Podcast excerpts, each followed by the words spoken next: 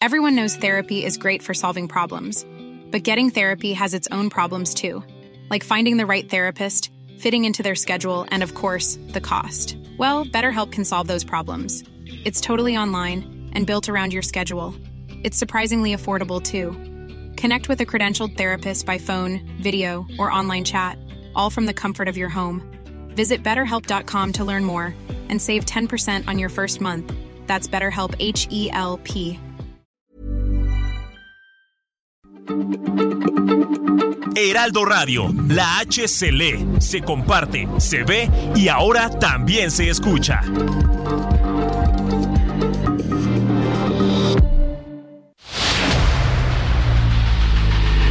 El dedo en la llaga. Había una vez un mundo en el que nadie creía. Un país de historias inexplicables. Una nación con personajes asombrosos. Santo Tomás tenía razón. Hay que ver para creer. El México increíble, las verdades que duelen, la voz de los que callan, el dedo en la llaga. Infórmate, diviértete, enójate y vuelve a empezar. El Heraldo Radio presenta El Dedo en la Llaga con Adriana Delgado. Tú me partiste el corazón, Maluma, baby. Pero mi amor no hay problema, no, no. Ahora puedo regalar un pedacito a cada nena, solo un pedacito. Tú me partiste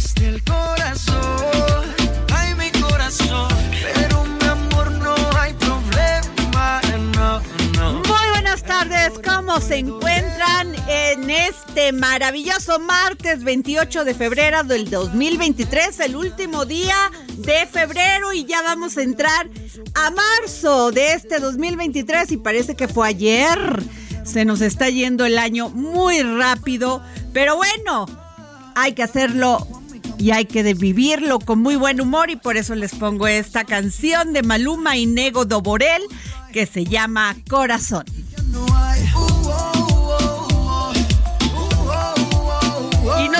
Así empezamos este dedo en la llaga con este resumen de noticias. La planta de Tesla estará en Nuevo León, México. El presidente Andrés Manuel López Obrador confirmó que Tesla instalará en Monterrey su próxima planta. Esto después de que su director, Elon Musk, aceptó una serie de compromisos. Este primero de marzo, Tesla celebrará su Día del Inversionista y se prevé que en el evento haga oficial la próxima construcción de la planta en México. El presidente Andrés Manuel López Obrador llamó Pelele a Dina Boluarte, luego de que el gobierno peruano decidiera retirar al embajador en México. El viernes pasado, la presidenta Boluarte anunció el retiro definitivo del embajador de Perú en México, Manuel Gerardo Talavera Espinal, quien llegó al cargo apenas en 2021. Las acusaciones de la Fiscalía General de la República de lavado de dinero y delincuencia organizada contra el abogado Juan Collado y dos de sus socios, presos desde 2019 en el reclusorio norte por la supuesta adquisición irregular del edificio sede de Caja Libertad, ubicado en Querétaro, fueron desestimadas por la delegación de la propia Fiscalía en la entidad desde diciembre del 2020. El rector de la Universidad Autónoma de Chapingo, José Solís Ramírez, denunció la intromisión del grupo Antorcha Campesina en la institución, situación que afecta a más de 11.000 alumnos y pone en riesgo la entrega y legalidad de títulos académicos. También acusó el presunto fraude que han realizado al erario de la escuela que asciende a 180 millones de pesos. Para evitar abusos y sorpresas, los restaurantes en la Ciudad de México tendrán la obligación de poner su menú afuera de los establecimientos con los precios y además si cobran un costo por cubierto o algún cobro extra. Esto lo informó la jefa de gobierno Claudia Sheinbaum. Y en Hidalgo, alrededor de 600 pobladores de las comunidades El Bocja y Chimilpa tomaron uno de los dos pozos que surten de agua potable al municipio El Arenal, con la finalidad de evitar que el comisariado ejidal Gabriel López venda el agua de sus pozos para proyectos inmobiliarios. Cuernavaca, Morelos, Ivonne Olivares, psicóloga forense de la Fiscalía General de Morelos, encabezada por Uriel Carmona, denunció que al interior de la Fiscalía de la entidad se alteran dictámenes de abuso sexual en favor de agresores, lo cual constató en el caso de dos niñas de 9 y 4 años. El Aeropuerto Internacional de la Ciudad de México recuperó el estacionamiento de la zona conocida como el Triángulo, que usaba el sitio de Taxis 300 para guardar sus unidades. El predio era ocupado de manera irregular, ya que el gremio no tiene contrato desde 2020 y además adeuda en promedio 50 millones de pesos por arrendamiento y acceso a la zona federal. Morena presentó una queja ante el Instituto Nacional Electoral para que se retire el registro al Partido Acción Nacional luego de que Genaro García Luna, exfuncionario de gobiernos panistas, fue declarado culpable en Estados Unidos de delitos por narcotráfico. En paralelo, el Blanqueazul solicitó a la autoridad electoral investigar el presunto financiamiento del crimen organizado a campañas morenistas. Mientras esto sucede en México, en España, el expresidente Felipe Calderón asistió como invitado a una fiesta por el 70 cumpleaños del exmandatario español José María Aznar, que reunió en sus lujosos salones del Teatro Real de Madrid a un selecto grupo de representantes de la derecha y la extrema derecha españolas y empresarios. Petróleos Mexicanos logró revertir los malos resultados y tener números verdes. Al cierre del año pasado, la petrolera reportó ganancias por 23.500 millones de pesos, mientras que en 2021 tuvo pérdidas por 294.775 millones de pesos. También se dio a conocer que Pemex será el principal cliente del tren Maya, pues el 80% de la capacidad de carga de todo el proyecto será ocupado para movilizar combustible, de acuerdo con Oscar David Lozano Águila director general del Tren Maya. En votación dividida, el Consejo General del Instituto Nacional Electoral no avaló la reciente reforma estatutaria del Partido Revolucionario Institucional que pretendía que el dirigente del tricolor Alejandro Moreno Cárdenas extendiera su mandato hasta después de los comicios de 2024. Y en deportes, Argentina arrasa en los premios de con Messi, Scaloni y Dibu. Luego de la conquista de la Copa del Mundo en Qatar, Argentina protagonizó los premios de de la FIFA. Lionel Messi, Lionel Scaloni y Emiliano Dibu Martínez recibieron los galardones al mejor jugador técnico y arquero del año. Un juez federal negó la suspensión de plano a Roberto Borge Angulo, exgobernador de Quintana Roo, preso en el Centro Federal de Rehabilitación Psicosocial de Ayala, Morelos, quien la segunda semana de febrero tramitó un amparo para evitar que la Fiscalía General de la República le cumplimentara orden de aprehensión. La dirigencia nacional de Morena, que encabeza Mario Delgado, inició con la organización de una mega marcha el próximo 18 de marzo en apoyo a las reformas impulsadas por el presidente Andrés Manuel López Obrador y en conmemoración del aniversario de la expropiación petrolera, bajo el argumento de que la actual administración recuperó la soberanía energética. El presidente Andrés Manuel López Obrador respondió a los cuestionamientos sobre la reforma electoral hechos por Anthony Blinken, secretario de Estado de Estados Unidos, y dijo que en México hay más democracia que en Estados Unidos, ya que en ese país manda la oligarquía y en México el pueblo.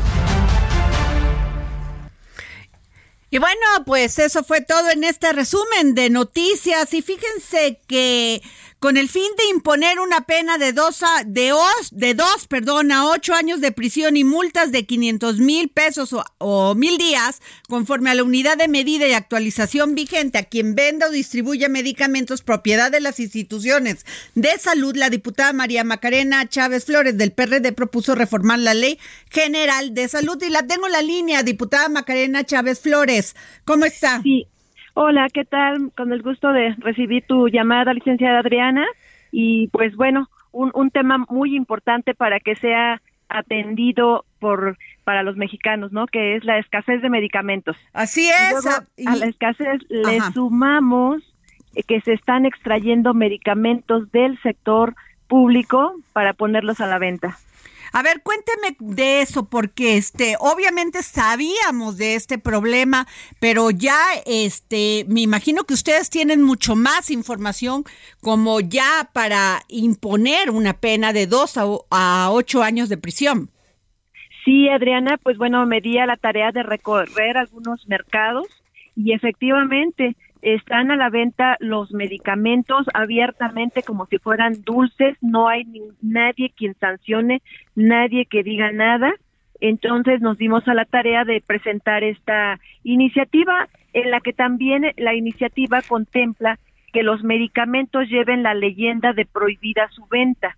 Sí, para que, bueno, pues también a la hora de eh, quien lo esté pues requiriendo el medicamento sepa que también está incurriendo en una falta comprando pues medicamento en el mercado negro y la manera de, de, pues frenar es únicamente pues sancionando para poder eh, pues prevenir eh, este pues mal mal uso que le están dando a los medicamentos que deben de ser gratuitos para todos los mexicanos. Diputada, ¿cuáles son los medicamentos, diputada Macarena Chávez Flores, que son los que más se encuentran en estos lugares como los mercados, los tianguis y lugares que pues no deberían de tener su venta?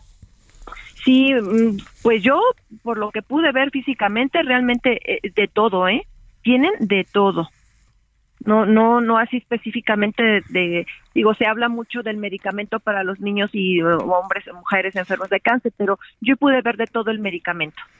Eh, Gatel en la reunión en este López Gatel el subsecretario de salud en la mañanera dijo que efectivamente sí hay escasez de de escasez escasez de medicamentos psiquiátricos. Usted qué opina sí, realmente los culpables son ellos. Tomaron una decisión errónea desde la adquisición, la compra de los medicamentos.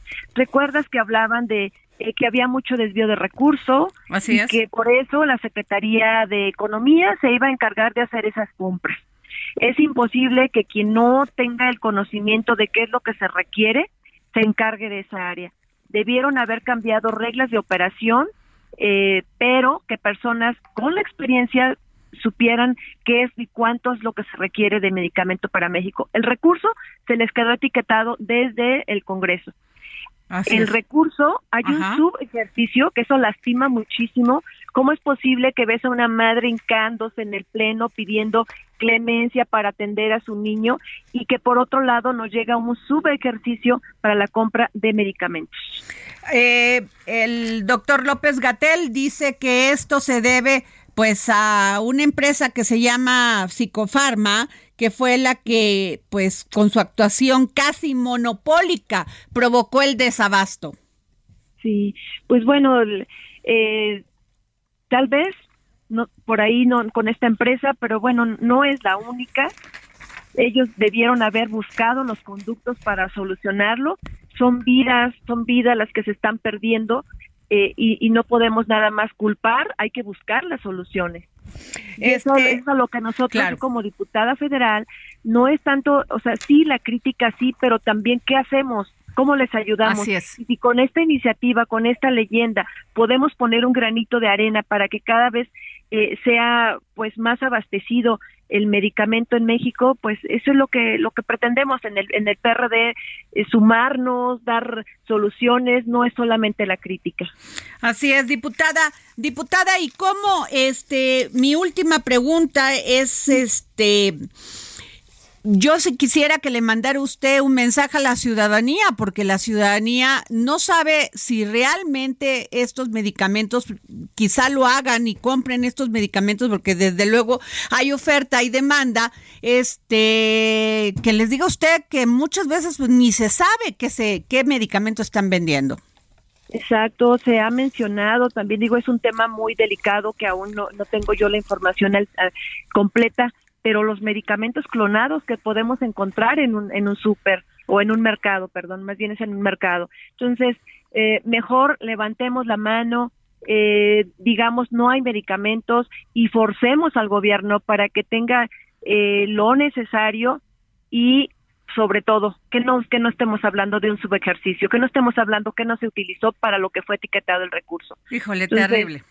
Sí, terrible, terrible verdaderamente. Y bueno, invitar al secretario y al subsecretario que vayan al Congreso, que queremos hacerles muchas preguntas al respecto, que la voz de, las y los ciudadanos eh, estamos nosotros los diputados para preguntarles qué está sucediendo y dar un dar respuesta a través, por ejemplo, ahorita de esta entrevista podría decir qué es lo que está pasando, ¿no? A ver, este usted, este usted está solicitando imponer una pena de dos a ocho años de prisión y una multa de 500 a mil días conforme a la unidad de medida y actualización vigente a quien venda o distribuya medicamentos propiedad de las instituciones de salud.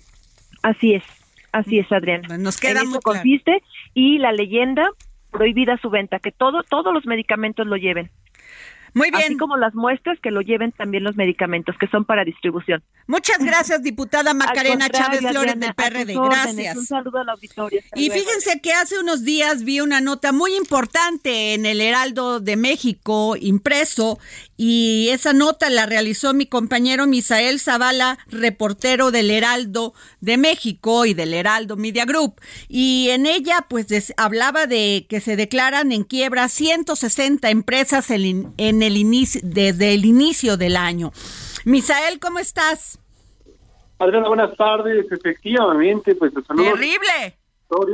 Efectivamente, pues esto, esta nota surge en el contexto eh, del cese de operaciones de Aeromar e Interjet, que recientemente, pues ya eh, en el caso de Aeromar anunció la quiebra y definitivamente, pues el cierre de operaciones de esta importante aerolínea en México. En este caso, pues otras 160 empresas del país también se declararon en quiebra, es decir, un 64% de los 250 trámites registrados ante el Instituto Federal de Especialistas de Concursos Mercantiles. Precisamente esta información surge de un documento de este instituto, el Instituto Federal de Especialistas de Concursos Mercantiles, de acuerdo con un reporte, pues son 59 empresas que se mantienen en conciliación para evitar la quiebra y 34 están en vista, es decir, pues ya están prácticamente también a punto de eh, llegar a la quiebra. Algunas de estas, de estas empresas, Ariadna, pues son eh, eh, Mascota, Interjet, Mineral del Norte, que es una empresa de altos hornos de México, y también, como bien eh, recientemente se ha salido en los medios de comunicación, la institución financiera no bancaria Unifin, entre otras empresas. En este informe, pues se relata que en comparación con el semestre anterior, eh, hay una variación de 10 asuntos más, es decir, 10 empresas que fueron más a la quiebra a inicios de este 2023 se ingresaron también 18 concursos en etapa de quiebra, seis por quiebra directa como consecuencia de que transcurrió el término de la conciliación y una prórroga. Además, se concluyeron 429 concursos con término de plazo, es decir, pues que no causaron quiebra en este sentido. De acuerdo con la información proporcionada, a partir de la entrada en vigor de la ley de concursos mercantiles, pues se han admitido y notificado a este instituto en total de 904 asuntos Adriana, en este sentido también pues son un importante número de asuntos de empresas que han buscado ya eh, entrar a concurso mercantil. ¿Qué significa esto? Pues un concurso mercantil significa que eh, entran a una etapa posiblemente de quiebra o un ajuste, eh, pues digamos, de sus finanzas para no llegar a cierre de operaciones. Este, Misael, ¿qué pasó con, con, con este Unifin? porque mascota era obvio que esto iba a pasar. Este, incluso te recordarás que vendían este perritos, este animalitos en jaulas y los tenían exhibidos. Y ellos ellos ya sabían de su de pues de que se iban a enfrentar a un mercado complicado, difícil, pero sobre todo a un mercado más consciente del de lo que es el cuidado hacia los animalitos. Sí, efectivamente, pues en este caso de Unifin, eh, Adriana se registró pues en el segundo trimestre del 2022 eh, prácticamente pues un pasivo de 79 mil millones de pesos, por lo que hace también a esta empresa prácticamente inoperante y de esto pues afectó también a otros dos bancos como el Nacional Financiera y el Banco Nacional de Comercio Exterior, de acuerdo pues eh, con un reporte también que se da por parte de este instituto. En este caso pues también el UNIFIN llega a una etapa ya de concurso mercantil y también prácticamente a la quiebra por este pasivo importante de 79 mil millones de pesos. Y de mascota, pues, este, como lo mencionaba. Sí, también en este sentido, Mascota pues llega al final de sus operaciones eh, debido a que también pues se reportaron varias anomalías por parte de esta empresa, eh, se declaró en quiebra, eh, pues en este sentido también hay entra a concurso mercantil, no logran, digamos, en este caso de mascota, llegar a un acuerdo con instituciones financieras, también con algunos deudores que tenían y prácticamente pues esta empresa eh, llega a su fin igual en este sentido. Ahora, después de la pandemia, de esta pandemia del COVID-19, pues muchas empresas se vieron con en esta problemática financiera, al poder salvar sus negocios, la verdad con los que este las empresas que se salvaron como pues como muchas y donde tenemos la oportunidad de trabajar, que le echaron ganas, que, que hicieron una un todo una reingeniería financiera básicamente estas empresas pues les fue muy mal como Interjet. Ah, bueno, Interjet ya, ya sabemos los problemas. Aeromar, que es la última aerolínea que acaba de anunciar su quiebra. Sí, efectivamente, pues en este reporte igual, eh, Adriana, se destaca un punto importante que en esta etapa de quiebra eh, derivaron de solicitudes de propios comerciantes, de propias empresas que dijeron ya no aguantamos esta crisis que tenemos, ya, ya, ya tenemos varios adeudos, incluso con algunos de sus proveedores, y en este sentido, pues un 63% de estos 161 empresas que llegaron a la quiebra, es decir, alrededor de 102 eh, compañías, ellos mismos solicitaron, eh, como, como propios comerciantes, solicitaron esta etapa de quiebra, este concurso mercantil, por lo cual pues también se habla de, de una cuestión importante de que los empresarios eh, o los micro y pequeños empresarios están eh, ellos mismos pidiendo ya este concurso y eh, pues llegando a una etapa final para que dejen de operar. En este caso, pues fue es un número importante, el 63% de estas empresas han pedido ellos mismos en este han pedido ellos mismos a este instituto, incluso a instituciones financieras que se declaran en quiebra para ya no continuar con la operación. Misael, veo que la Ciudad de México es la que más tiene empresas que se declararon en quiebra, le sigue Jalisco, luego Nuevo León y este le sigue el Estado de México, ¿es así? Efectivamente, pues son eh, la Ciudad de México, Jalisco, Estado de México, también San Luis Potosí, Nuevo León, digamos, son donde se, concentra el mayor número de empresas instaladas en el país y por ende también pues el mayor número de, solicitudes de quiebra. También hay un reporte que después de la Ciudad de México, las entidades con mayor eh, número de asuntos que, que llegan a este instituto, es decir, eh, más compañías y empresas que llegan a pedir un concurso mercantil, pues son Jalisco, también se habla de Nuevo León, del Estado de México y bueno, pues ahí eh, también se habla de un número importante en San Luis Potosí y también en, en el Estado de México, Adriana. Pues sin duda gran información, querido Bisael. Este, ¿sabes qué va a pasar con Aeromar? Porque estaban todavía sus trabajadores pues discutiendo cuál cómo los iban a este a pues ya a dar pues estaban pidiendo su liquidación.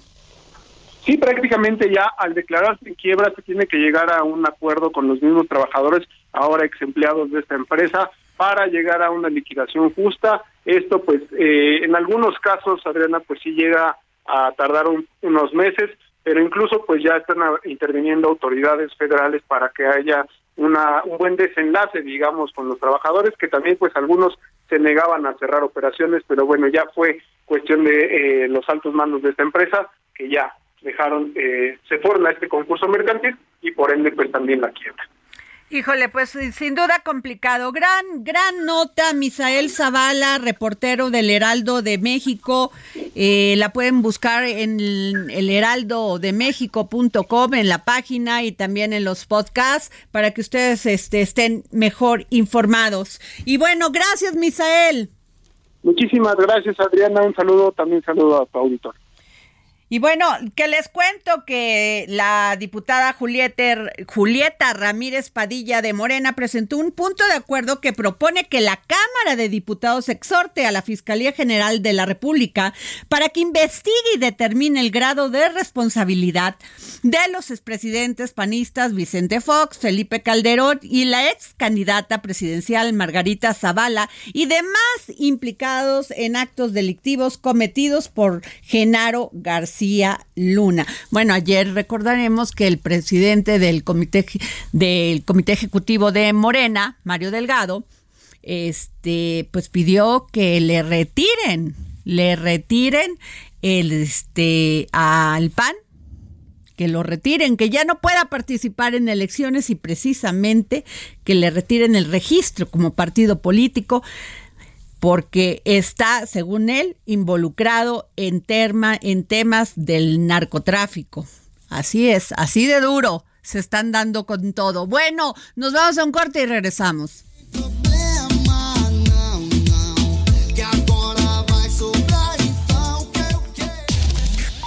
Sigue a Adriana Delgado en su cuenta de Twitter, arroba Adri Delgado Ruiz.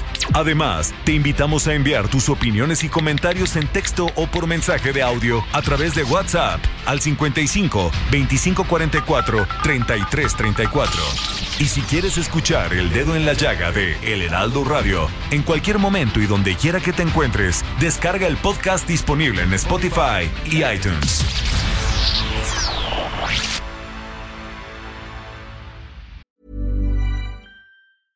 Ready to pop the question? The jewelers at BlueNile.com have got sparkle down to a science with beautiful lab grown diamonds worthy of your most brilliant moments. Their lab grown diamonds are independently graded and guaranteed identical to natural diamonds, and they're ready to ship to your door. Go to Bluenile.com and use promo code LISTEN to get $50 off your purchase of $500 or more. That's code LISTEN at Bluenile.com for $50 off. Bluenile.com code LISTEN.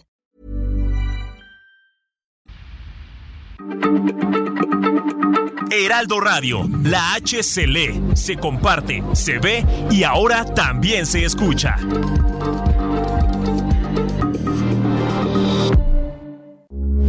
Heraldo Radio, con la H que sí suena y ahora también se escucha.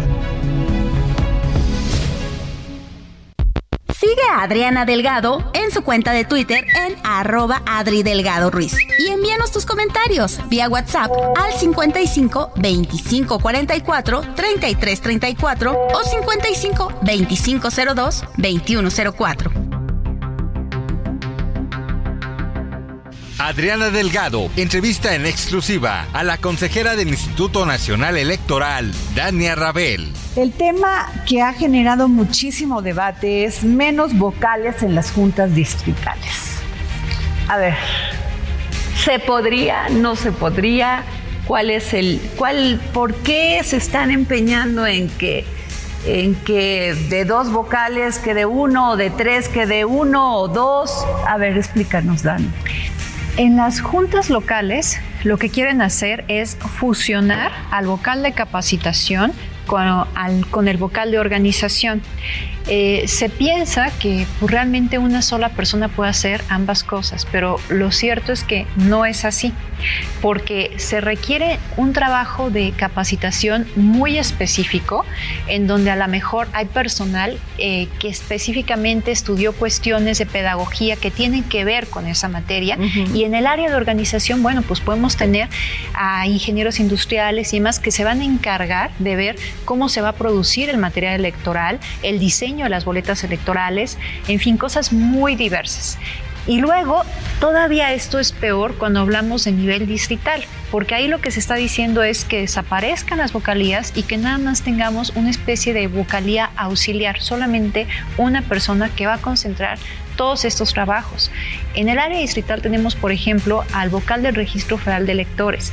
Esa persona no solamente trabaja en proceso electoral, sino que tiene que estar haciendo una actualización constante de la cartografía. Son personas expertas en eso para que cuando nosotros vayamos a votar, tengamos nuestras casillas cerca de nuestro domicilio. Está viendo también el crecimiento poblacional para que también existan módulos de atención ciudadana cerca de la ciudadanía para poder sacar su credencial para votar.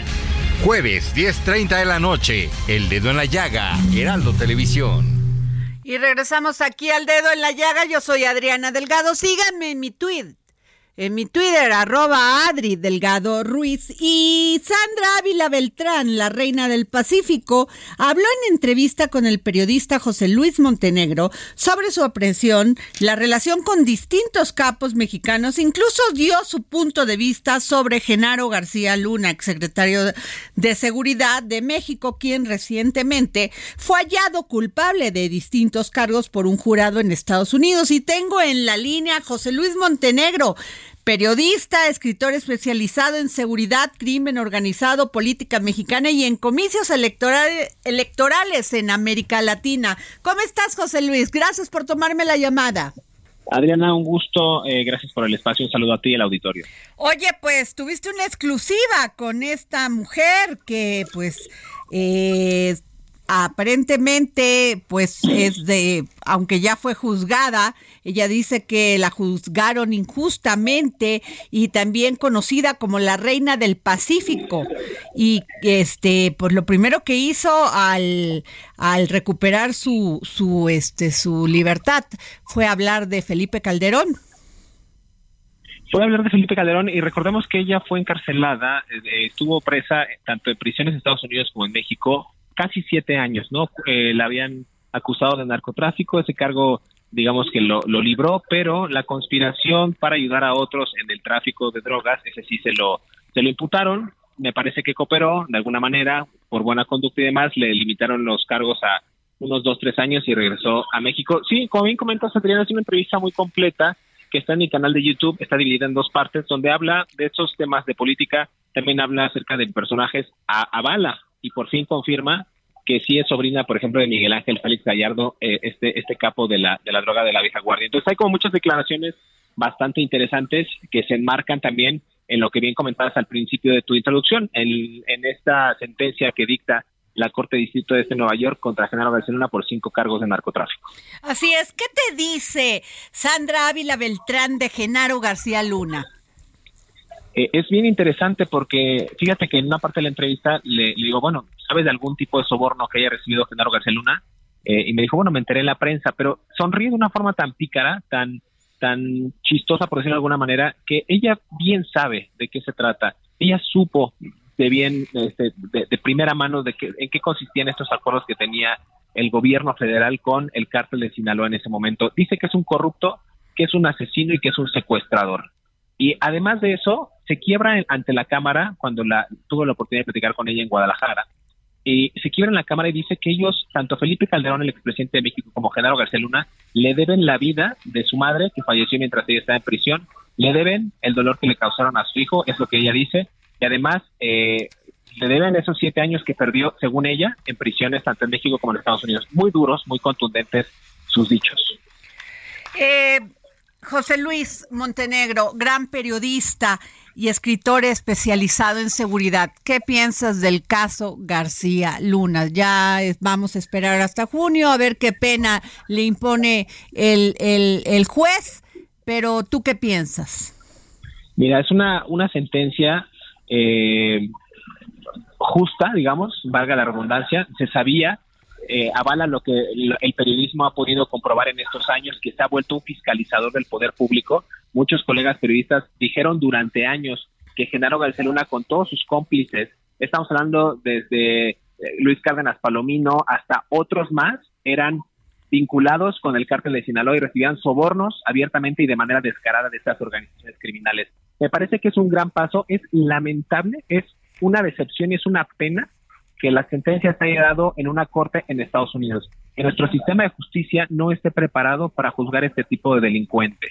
Eso es una parte. La segunda es que ahora toca ver eh, la justicia a las víctimas. El Estado mexicano debería de reparar de alguna manera eh, el daño que le causó a tantas víctimas de esta guerra fallida que ocasionó Felipe Calderón a 11 días de haber emprendido su gobierno, ¿no? Esta guerra fallida que le llamó la guerra contra las drogas, la guerra contra el narco. Entonces, hay, hay buenos indicios de que por fin se le va a juzgar a este hombre, se le va a dictar una sentencia, esperemos que sea de cadena perpetua. Eh, y la otra es, pues que las víctimas ahí están, ¿no? Lamentablemente el derramamiento de sangre continúa y a partir de ese momento del 2006 se marcó un hito en la historia de México que es que la delincuencia es imparable ya, ¿no? La delincuencia ya no se puede controlar de una manera tan fácil. Va a ser muy difícil llegar a ese a ese escaño. Ahora, eh, ¿qué opinión te merece el hecho de que Morena abiertamente dice que se debería de juzgar también a Felipe Calderón? La pregunta es para la audiencia, más bien, ¿qué cree que el presidente de México, Andrés Manuel López Obrador y Morena, van a juzgar a una persona de ese tipo con ese sistema de justicia penal? Yo creo que no más bien eh, nos enfocaremos en, en, me dio risa, perdón, porque, porque siempre sale a flote la impunidad. Claro, eh, y es una es una constante. A ver, lo van a lo van a juzgar, lo van a ocupar como pieza política, ¿no?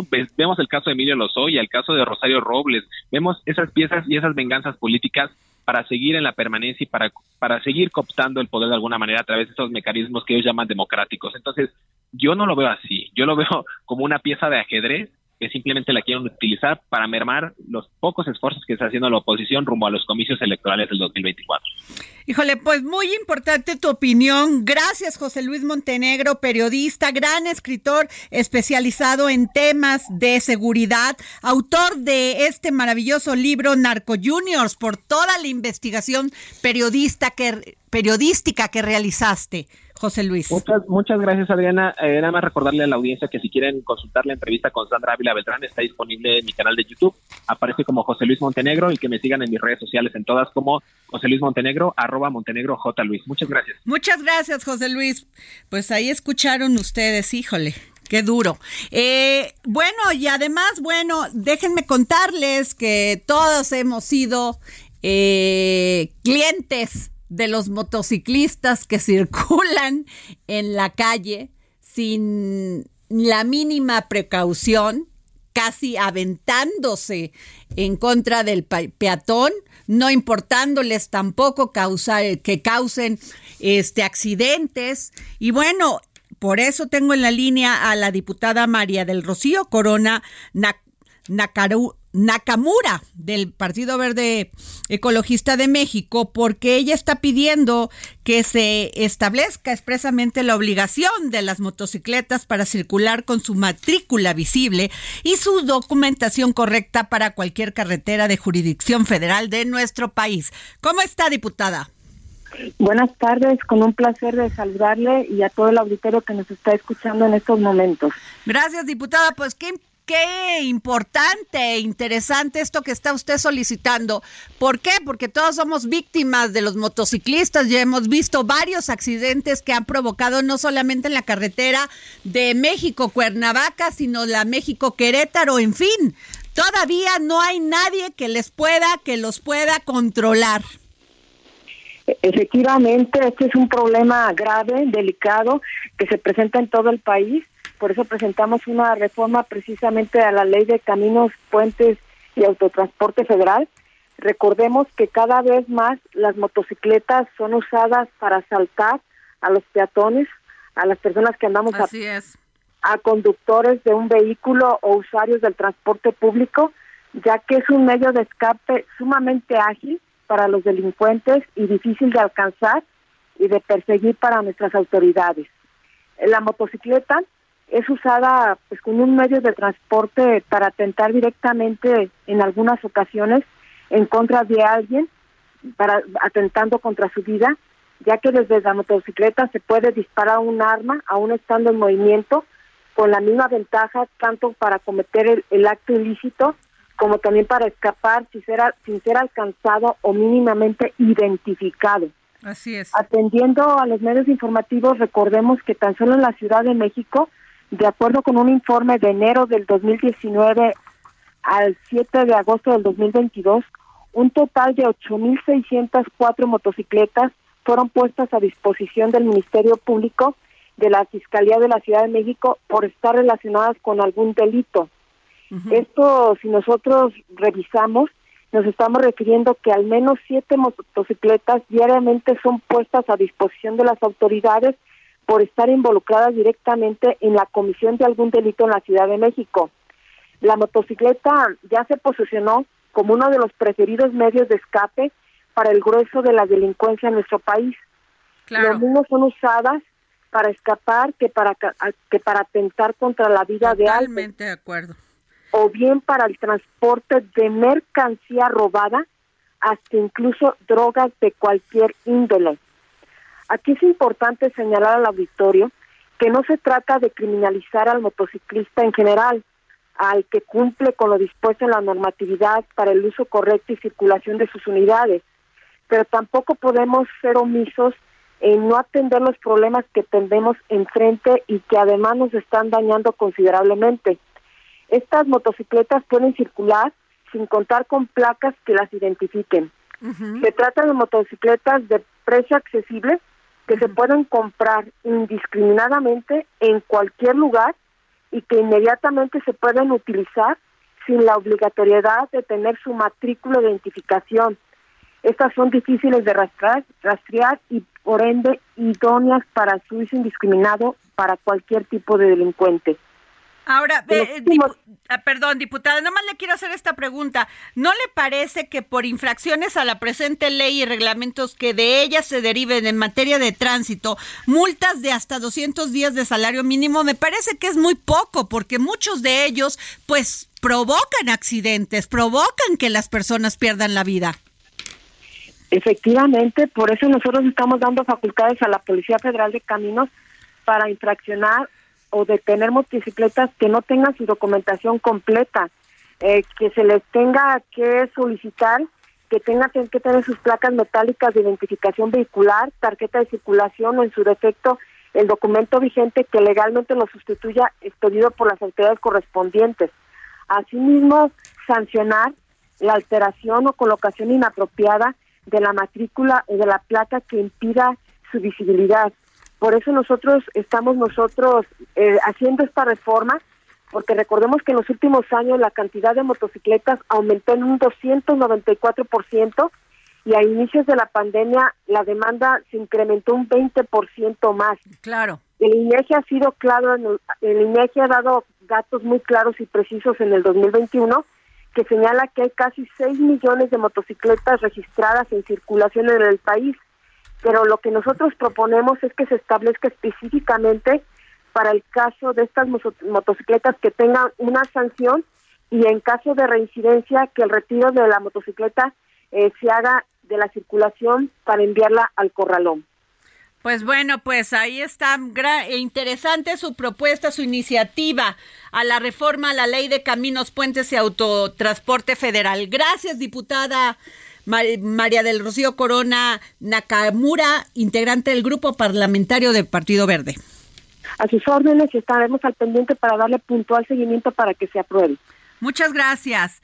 Y bueno, ya tengo aquí en la línea. No, ya no, estoy este viva con el diputado Jérico Abramo del grupo parlamentario del PRI sobre el tema de Montedeudas, pero no nos no nos no nos contesta, pero bueno, ya tengo aquí a mi querida Nayeli Ramírez, editora de espectáculos del Heraldo. Nayeli, ¿cómo estás? ¿Cómo estás, Adriana? Ya ves que ahora con estas líneas pues ya uno no sabe. Sí, caray. Ya bueno. somos muchos. Oye, Pedro Fernández. Ay, ¿tú crees que hablamos con Pedrito Fernández, para sus amigos Pedrito Fernández, trae una nueva serie que te va a gustar mucho porque es como más palomera. Ajá. Es para sentarte así en tu sillón, un sabadito que no tengas muchas cosas que hacer, agarras unas palomitas, porque eh, va a estrenar la serie Mariachis y bueno, él obviamente toda su vida ha estado relacionada con mariachis. Platicamos con él porque aparte tocan un tema que ya lo has tocado tú algunas veces en tu programa sobre el Alzheimer.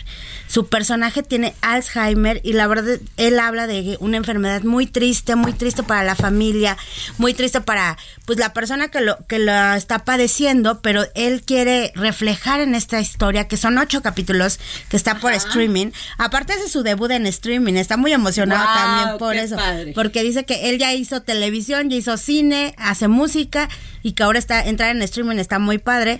Y entonces él dice que lo que quiere mostrar es que vean cómo una familia eh, pues enfrenta esta enfermedad que le puede pasar a cualquiera, ¿eh? Así es. Entonces está bastante, bastante conmovedora la historia, pero tiene comedia porque está eh, el hijo de Eugenio Derbez, Badir, está Consuelo Duval, que para tu sorpresa no va a ser comedia, es un, es un O tema sea. un poco más dramático. Ah, mira. Porque es la esposa de Pedro Fernández. Wow. En las, y también está Toño Maurice, el productor, su hijo de Oye, qué bien, Toño Mauri ya muy este Repuesto. repuesto de todo lo que sufrió. Qué bueno, me da Ay, gusto. sí, su- y ahorita ya está produciendo esta serie, que es una serie original de HBO mexicana. O sea, la Qué verdad es, está muy padre porque están talentos mexicanos, talentos grandes mexicanos, está un productor mexicano y está en una plataforma de streaming que va a... Oye, pero él ya hizo, acuérdate, Malverde. Sí, ya que a mí me gustó. eh,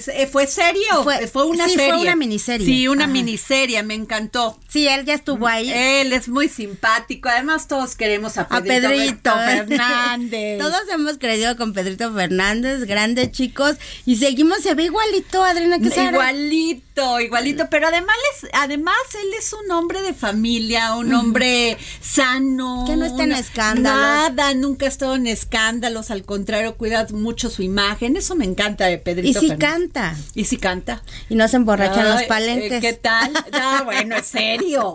Es un hombre serio. Y, Ajá. o sea, mi querido Alejandro Fernández, perdón, serán grandes artistas, pero le deben un, le deben respeto a su Sí, público. porque hay Así gente es. que está esperando ahí horas por verlo. Incluso, bueno, ha sido muy criticada mi querida, este, ya que habló del INE, está. Ah, está Ana Gabriel. Ana Gabriel, pues sí, también, ella se pasa. O sea, ¿cómo va a hablar de política en un concierto, concierto. donde pagaron por ir a, escucharla cantar? Aparte fue en Estados No, Unidos no. y está hablando de política no, no, no, no, no, no, se pasan, Sí. se pasan. Y luego, o sea, y luego les molesta que uno los critique, pero pues así es. Pues así- tiene uno Así que es. decirlo, ni modo. Así son figuras públicas. Oye, y Shakira y su nueva canción ¿Qué te con pareció? ¿Ya la Karol G. escuchaste? Con la de Karol Karol G. G. Nah, bueno, fenomenal.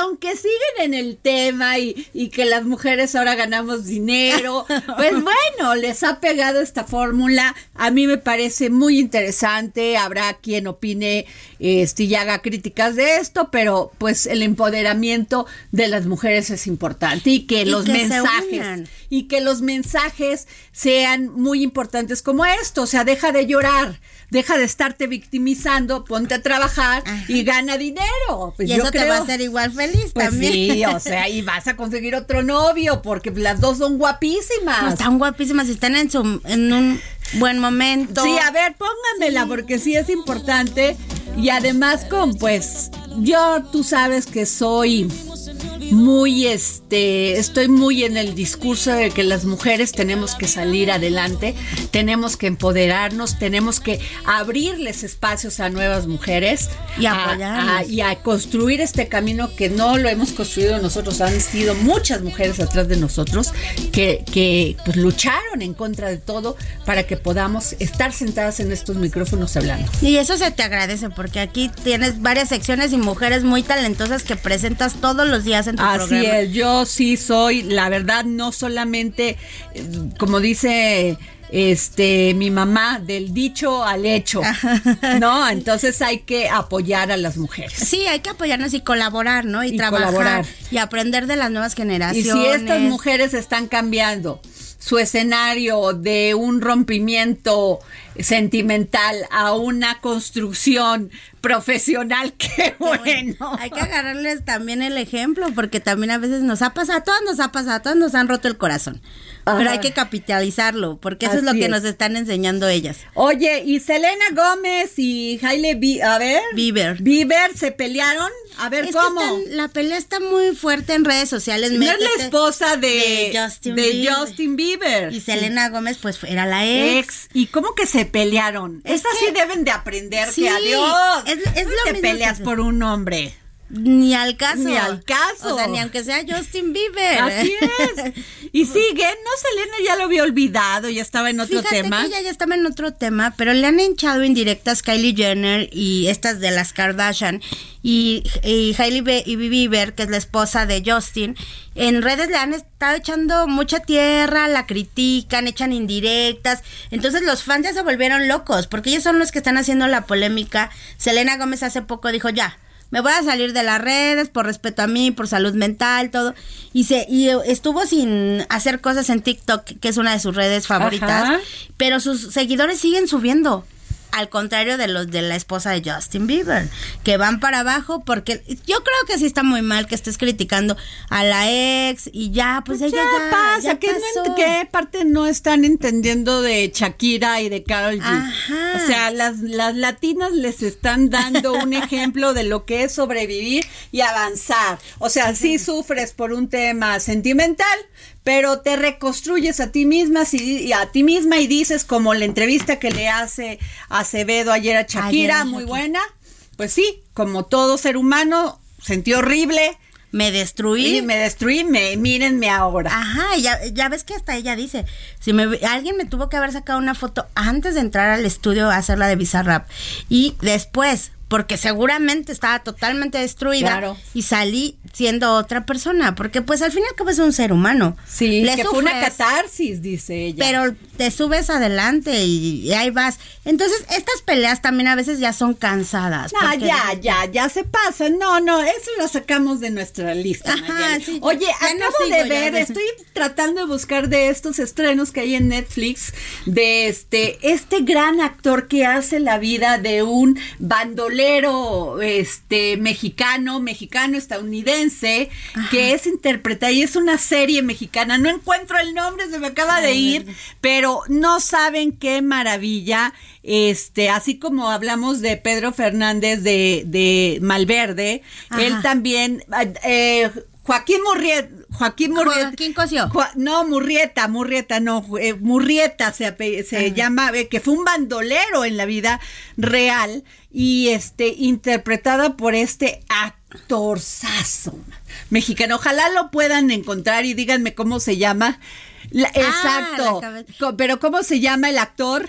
Este, ay, se me fue ahorita. Ay, también a y, ti, bueno. y también platiqué con él. a ver. Este, ay. Pues muy buena, muy buena la, la, este. Bernal se apellida- Bernal, se Bernal, a ver, por, por favor. Por- Juan Manuel Bernal. Juan Manuel Bernal, qué actuación, qué bien producida está esta serie. Y platicamos con él y te traeré los detallitos si Por quieres. la- favor, la- y pásanos audio también, mi querida Sí. Nayeli. Pues fue un placer, mi querida Nayeli, como siempre, tenerte aquí en los gracias. micrófonos del dedo en la llaga. Siempre es un placer venir, Adriana. Muchas gracias. Gracias, nos vamos y. nos- El Heraldo Radio presentó El Dedo en la Llaga con Adriana Delgado.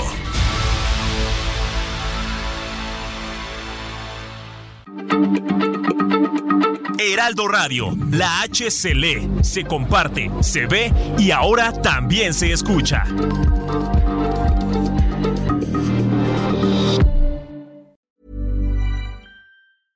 Hey, it's Paige DeSorbo from Giggly Squad. High quality fashion without the price tag. Say hello to Quince. I'm snagging high-end essentials like cozy cashmere sweaters, sleek leather jackets, fine jewelry, and so much more. With Quince being 50 to 80% less than similar brands. And they partner with factories that prioritize safe, ethical, and responsible manufacturing. I love that. Luxury quality within reach. Go to quince.com slash style to get free shipping and 365 day returns on your next order. Quince.com slash style.